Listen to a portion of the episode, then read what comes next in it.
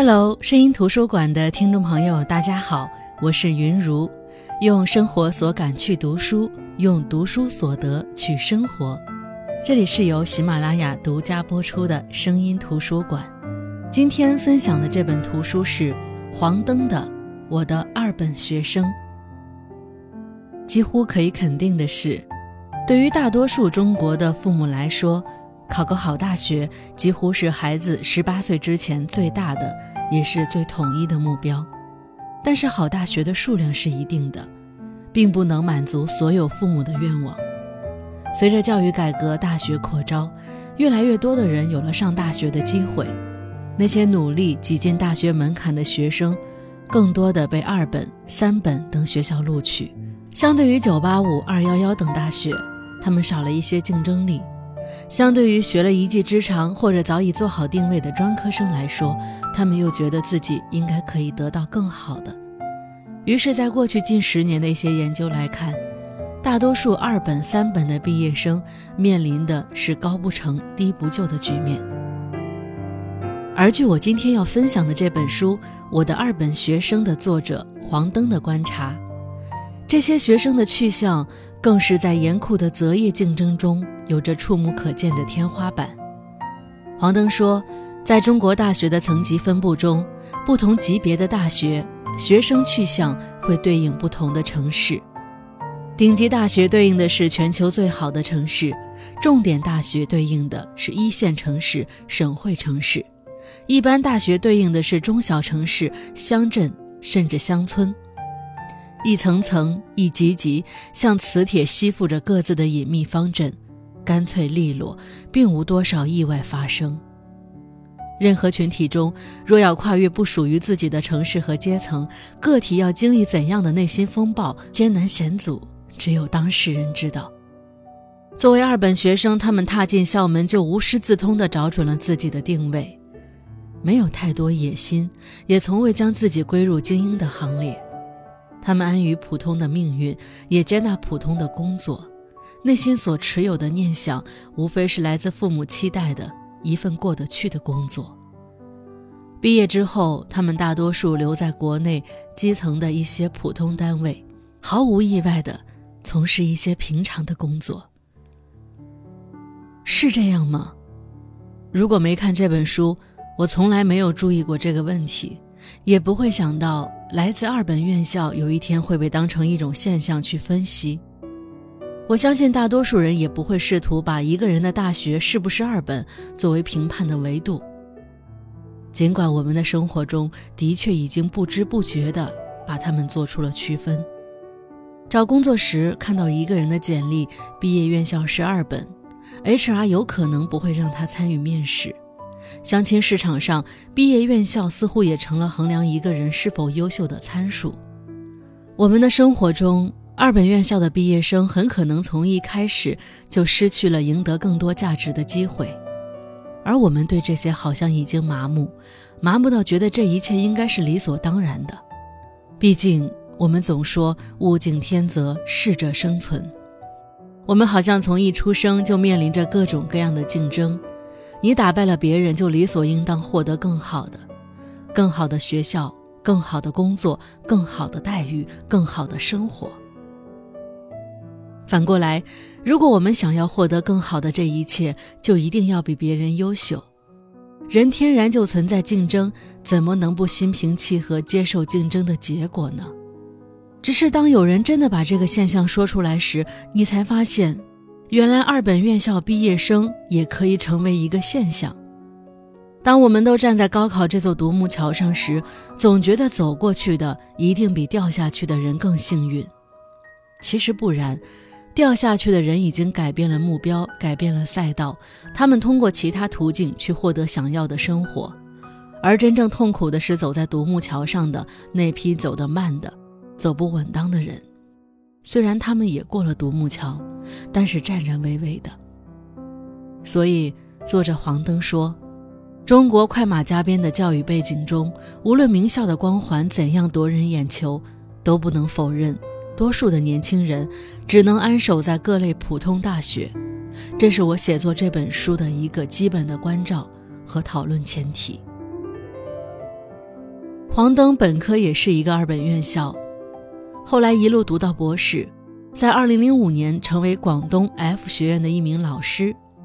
这个广东 F 学院，在我看完这本书的时候，我猜想它应该是广东财经大学，但不知道猜的对不对啊？广东 F 学院是一个二本院校，金融系很好。2006年才由专科变为本科，它的生源大多数来自广东当地。还有一些因为冲着广东而报考的外地人。虽然这所学校是二本院校，但是它在很多外省的录取分数线比一本还高。在经济发达的广州，那些学生考上这所从本科录取批次里来说并不具备竞争力的学校，毕业之后会有什么样的发展和际遇呢？黄腾说，他特别想知道那些起点像他一样的二本学生。到底面临了怎样的机遇和挑战，又承担了多少不为人知的压力？通过念大学，他们在立足社会的过程中，在就业、深造、定居等具体的人生节点，是否如他一样，总能倚仗高等教育提供的屏障，越过一个个在今天看来无法逾越的暗礁？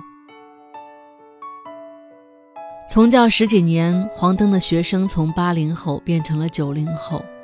他清晰地看到两代人在大学学习目标和择业选择上发生的变化。最开始，黄登只是一个公共课的老师，他只能从大学语文这门公共课去窥探他的学生。但是大家也知道，公共课人多，流动性大，老师几乎没有机会能和学生建立联系。但是随着教学的深入，黄灯发现，平淡无奇的课堂褶皱处，隐藏了很多值得他去了解的学生。只不过，这些隐匿的处境，在沉默的公共生活中，缺乏一个发现的切口。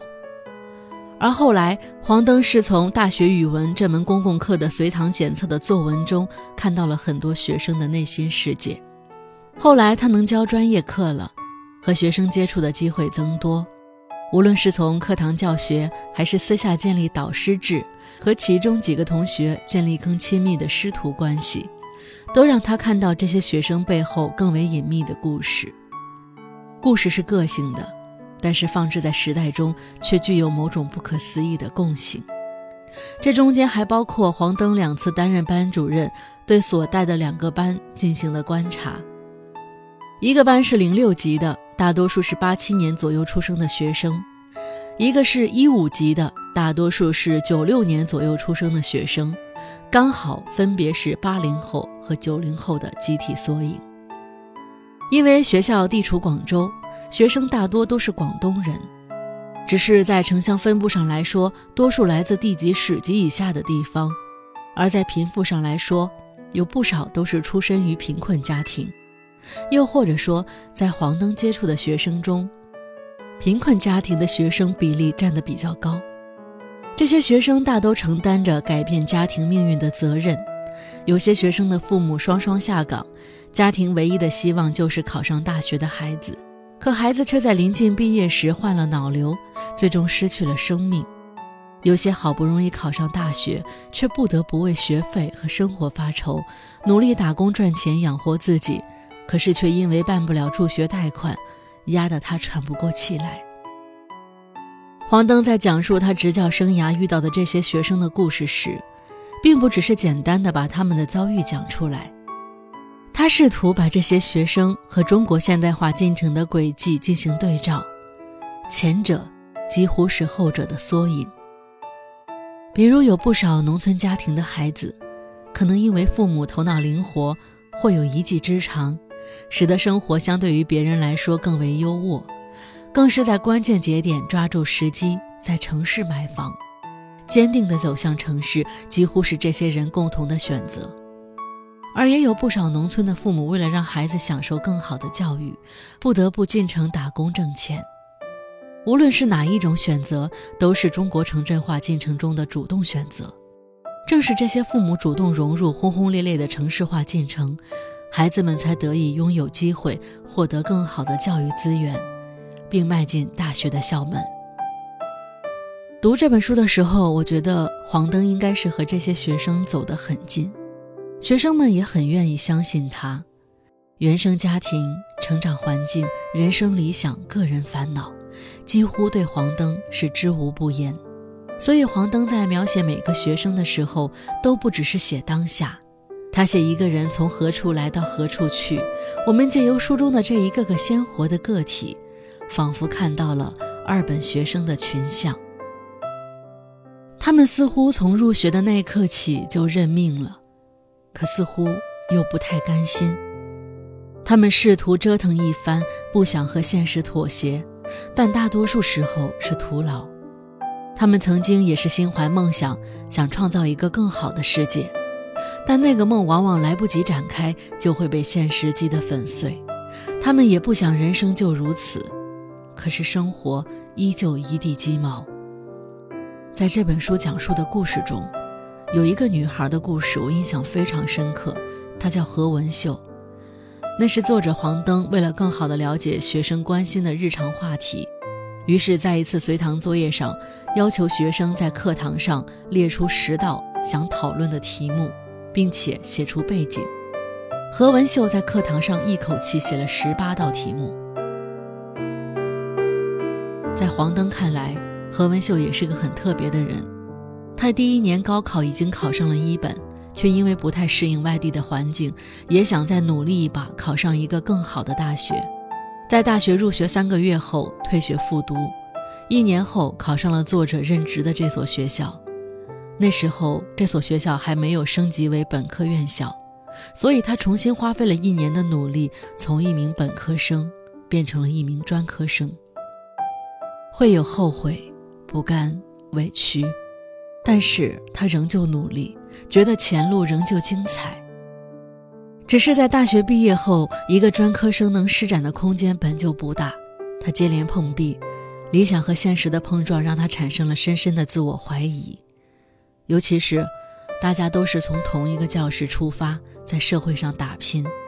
有些人凭借家里的资源，或者凭借一个可遇不可求的机会，一飞冲天，或者稳稳着陆，而他。和另外一些人还在原地打转。原本还和老师有联系的何文秀，有一段时间突然消失了，直到二零一五年，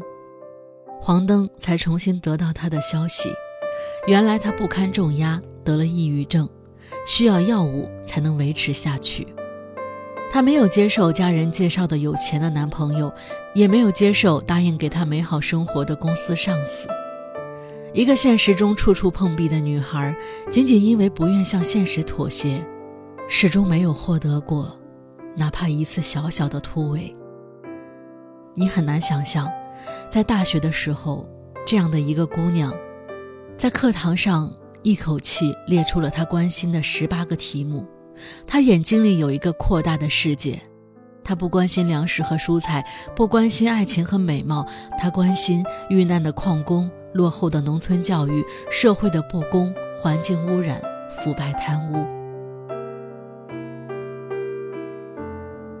黄登在观察他的学生的时候，会把自己的大学时代和学生的大学时代进行对比。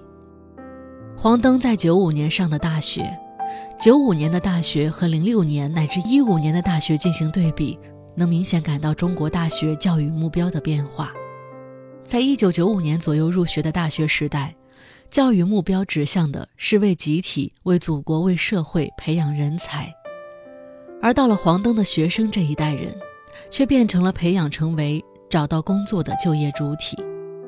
伴随着培养目标变化的是身份指认的区别。黄灯说：“我的大学时代，哪怕只是一个中专生、专科生，也被视为天之骄子。”对农村的孩子而言，考上大学常常被视为跳龙门，并被国家从人事关系上认定为干部；而对所教的零六级那个班的学生而言，进入广东 F 学院这样的一个二本院校，并不能给他们带来太多精神上的荣耀感。从进入校门开始，还没来得及感受高中老师描绘的美妙的大学时光，就被辅导员告知就业的压力。他们毕业时，更多人拿到的只是一份劳务派遣。可以说，刚刚卸下高考的重负，就绷上了找工作的弦。整个大学过程不过教育产业化后被学校锻造为专业流水线上的一个规整产品，并被冠以人力资源的工具化表述。正是因为这样，二十世纪九十年代初期的大学生，无论是国家顶尖的北京大学，还是地方上的普通大学，在培养学生上，都首先立足将大学生还原到一个完整的人。注重学生的整体素养和长远发展，学生既不会被就业绑架，也不会盲目的受制于一些所谓的就业技能，而忽略掉更为重要的专业学习。在具体的教学计划和课程安排上，学生也会拥有充分的自主学习的空间，不会延续高中时代的填鸭模式。概而言之，纵观作者描述的零六级那个班的学生的就业情况。和生存状貌，可以看出，整体上对八零后那一代孩子来说，在房价平稳、低廉、经济上行的阶段，他们通过各种努力和尝试，大都能拥有一份让人踏实的工作，并在工作的庇佑下得以成家立业，实现读书改变命运的古老隐喻。很明显，对那些通过考公务员得以顺利进入体制内工作的学生来说，这种通道。显示了大学教育最为直接和原初的价值，而对那些进入银行、证券、保险行业的学生来说，他们的选择得益于金融行业的快速发展，以及广东 F 学院这个有优秀财经背景的大学提供的就业优势。对于那些进入各类企业大显身手的学生来说，广东地区发达的经济环境，毫无疑问给他们提供了最好的土壤。无论如何，对零六级的那个班的学生来说，之所以还能够在教育彻底市场化的情况下获得良好的发展，显示了这一代普通青年曾经拥有的丰富资源和时代机遇。因为对于他们来说，“房价”这个词从未进入他们大学生活的视野，谁都没有想到，房子在他们毕业后的日子悄然成为同窗分化的关键。但对于一五级这个班来说，无处不在的房地产广告以及广告背后的高房价，他们无法视而不见。相比零六级那个班将近三分之一的学生留在广州、深圳的事实，一五级的这个班没有一个外来的孩子理直气壮地和老师说自己要待在大城市，更没有一个孩子相信凭自己的能力、工资能够买得起一个安居之所，能够在流光溢彩的广州立足。这明显的蜕变，中间的距离只有九年的时间。黄登说：“如果说零六级那个班已经显露的分化让我担心，那么对于一五级的这个班而言，孩子们不约而同的缄默和放弃，更让我直接感受到一个群体根深蒂固的困境。房子、房价对国家而言只是一个经济维度的术语，但对于一五级那个班的孩子来说，”则是他们在离开学生宿舍后，锅碗瓢盆必须搁置的地方，他们的前途去向、家庭生活质量都与此紧密关联。而这一代孩子面对自己的处境，竟然认为一切都理所当然，他们无法想象一个不用租房的时代，也从不怀疑高房价的合理性。他们一出生就面临的这些现实，会妨碍他们从更多的层面去理解自己的成长，妨碍他们从个人成功的价值观突围出去，建构自己完整、充实、自我主宰、充满力量的生活。时代就这样将一群孩子架在钢丝上，一五级那个班的孩子，是这个群体的一部分。黄登说：“作为他们的班主任。”我见证了他们的成长。我在看这本书的时候，一直有一种感觉，就是觉得作者黄灯接触到的学生，怎么几乎都是差不多的家庭背景。比如说，他们大多都来自农村，家里孩子都是四五个，父母因为超生被罚款，从而让家里的状况变得更加糟糕。父母因为要改变家庭，外出打工，而孩子不得不成为留守儿童。我越看越觉得不可思议，为什么这些九五后的学生家里的兄弟姐妹都是四五个呢？那时候不是有计划生育吗？其实这些疑问一直在我脑子里盘旋。好在看到最后的时候，黄灯也意识到了这个现象。他说他在课堂上有一次聊到计划生育的话题，广东的一些学生会说：“我好惊讶，班上居然有独生子。”而来自甘肃的学生说：“我好意外，在广东居然有六七个小孩的家庭，我以为我们这一代都是独生子。”南北差异，沿海与内地的差异，成为黄灯教学日常中的有趣风景。而广东人骨子里对多子多福的执念，比相对落后的内地人更深。总的来说，这本书还是很让我长见识的。作者把很多我们司空见惯到麻木的现象讲出来，挺让我震惊的。年轻一代的成长和奋斗，跟原生家庭脱离不了关系，跟时代背景息息相关。一个年轻人有鸿鹄之志很重要，但是这个时代、这个社会给年轻人创造的阶级跃迁的途径同样重要。如果大环境把阶级跃迁的渠道封死，那个人的努力只会让那些有浩然之气的孩子感到讽刺。那么今后的年轻人只会更加缺乏活力，不求改变，安于现状。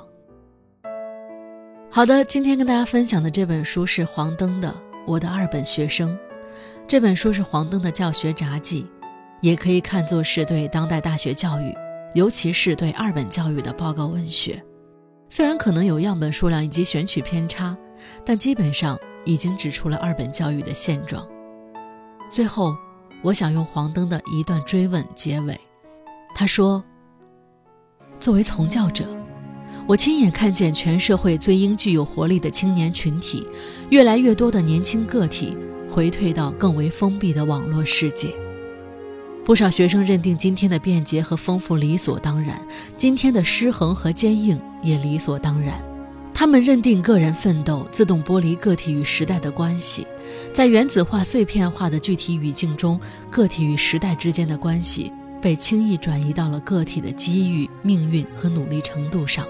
个体层面学生与命运的抗争，和整个层面学生无法与命运的抗争，两者构成了触目惊心的对比。作为见证者和施教者，我想知道他们的隐秘。我不否认，对于年轻群体而言，这是一个多么触目惊心的精神历程。这一切竟然都在无声无息中完成。在市场化、成功学、工具理性、明码标价的惯性中完成。我想知道，在现代化进程中，年轻人，